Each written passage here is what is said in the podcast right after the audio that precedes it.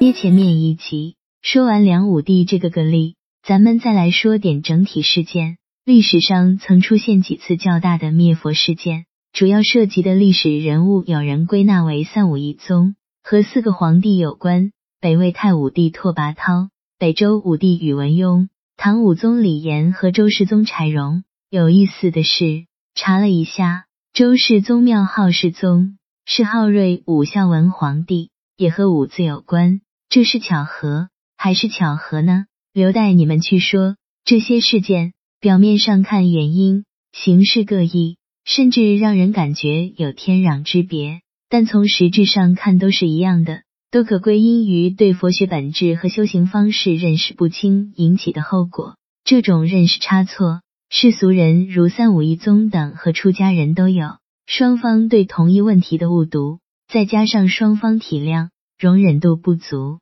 导致严重事态的发生。对此，双方都负有不可推卸的责任。正如最前面所说，佛学也仅是诸多学问中的一种，学好了有很好的作用，其学习内容、接受能力和学习成果也呈等级分布状态，和现代小学。中学、大学等级教育道理相通。一个学校存在好学生、坏学生、蒙混的学生、滥竽充数的师生，并不奇怪。寺庙里的僧人同样存在参差不齐的情况。寺庙中的和尚本来就来自世俗社会，不存在一个人一踏入寺庙就自动有志的飞跃那种情况。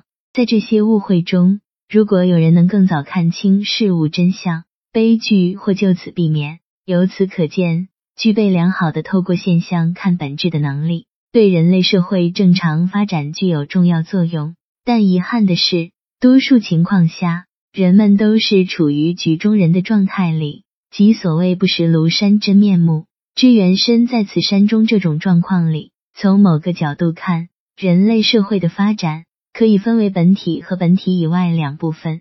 本体是指看起来虚无缥缈的那个，那个是哪个？就是那个，那个《道德经》中老子勉强用道称之，佛经中释迦牟尼用佛性称之的东西。本体以外的部分，包括我们身体这个色身和现在通常所说的外部环境。外部环境指天地万物、浩瀚宇宙等，不单指肉眼看得见的，也包括肉眼看不见的，比如红外、紫外线、超声波。暗物质等等，真实存在的外部环境远超我们日常所见和想象。上面进行的内外部划分，可以算是一当前现象和本质的定义所做的划分。关于现象和本质的定义和相互关系，教科书或网上都可以查到。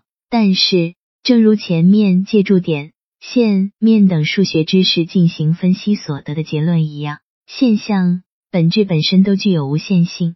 如果不将其拉到某个具体层面的话，即进行条件限定，是无法做出定义的。若是定义都无法下，两者的相互关系就更无从谈起了。未完待续。